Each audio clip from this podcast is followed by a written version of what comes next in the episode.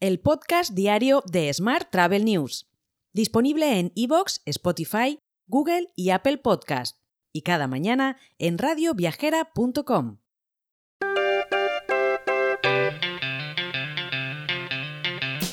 Saludos y bienvenidos un día más al podcast de Smart Travel News, edición 1181 del martes 16 de mayo de 2023. Esta semana nuestro patrocinador es HiGiffy. ¿Te gustaría garantizar respuestas instantáneas a tus huéspedes en más de 130 idiomas en tu página web, Facebook e Instagram? Pues bien, HiGiffy es la solución. ¿Te gustaría además digitalizar procesos como el check-in o el servicio de habitaciones todo a través de WhatsApp? Pues bien, HiGiffy también es la solución. Accede a highjiffy.com y descubre cómo más de 1.800 hoteles en todo el mundo están usando inteligencia artificial para aumentar los ingresos con reservas directas y upselling. Vamos ya con la actualidad del día, en el Día Mundial de la Luz y el Día Internacional de la Convivencia en Paz, y también el Día Mundial del Heavy Metal, y también el Día Internacional de los Celíacos, y por qué no también el Día Mundial del Angioedema Hereditario. Y ahora sí, vamos con la actualidad del día.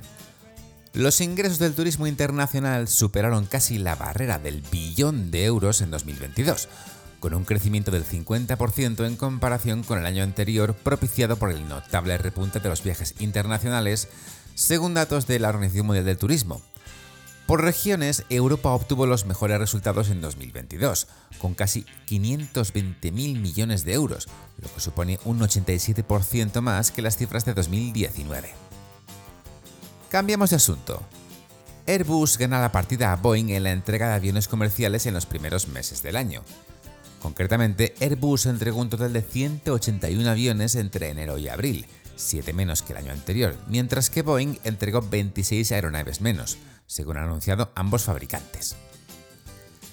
Mientras, Lufthansa ha anunciado que operará con aviones más grandes las rutas nacionales para compensar las continuas huelgas de personal ferroviario en Alemania y además impulsar así la demanda de viajes aéreos domésticos.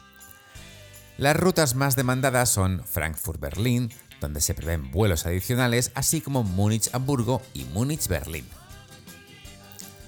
Por su parte, Vueling ha anunciado sus rutas para el verano de 2023 con 278 rutas a 104 destinos en más de 30 países.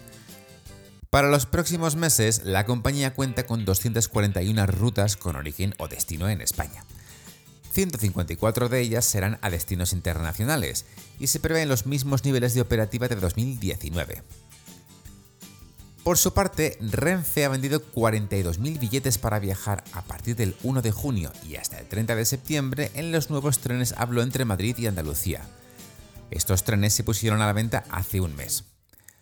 La oferta inicial es de un tren de ida y vuelta con las relaciones Sevilla-Madrid y Málaga-Madrid con una oferta global de 1.700 plazas diarias.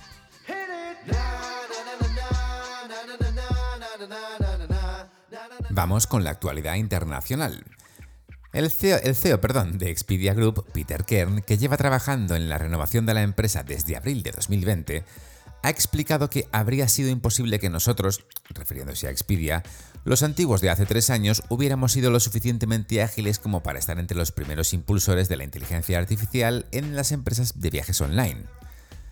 De hecho, la aplicación iOS de Expedia cuenta ahora con un chatbot ChatGPT y además la empresa ha lanzado un plugin de ChatGPT para la plataforma. Más asuntos. Marriott International ha anunciado un aumento del 30% de su dividendo trimestral, hasta los 0,52 dólares por acción. Además, Marriott Vacations Worldwide ha anunciado que su consejo de administración aumentó la autorización de recompra de acciones hasta un total de 600 millones de dólares, incluidos los 149 millones de capacidad restante no utilizada, y ha ampliado la autorización de recompra hasta el 31 de diciembre de 2024. Hoy también te cuento que una encuesta reciente entre 2.000 viajeros estadounidenses revela el impacto de las redes sociales en las expectativas de viaje. De hecho, entre los resultados se encontró que la mayoría de los encuestados tienen expectativas poco realistas de sus viajes. Es más, solo el 45% de los encuestados declaró que su viaje más reciente cumplió o superó sus expectativas.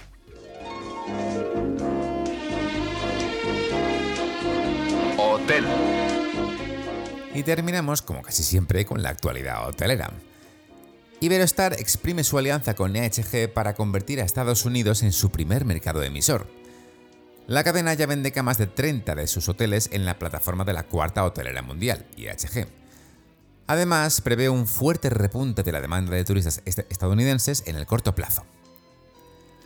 Por último, te cuento que los dos principales grupos hoteleros de España, Meliá y NH, registran un margen de rentabilidad por debajo del que tenían antes de la pandemia, pese a que han conseguido mejorar la facturación de hace cuatro años.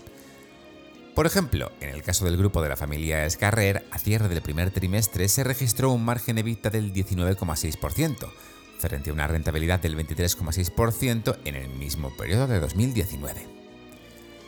Te dejo con esta noticia. Mañana, por supuesto, más historias sobre el turismo. Hasta entonces, muy feliz martes.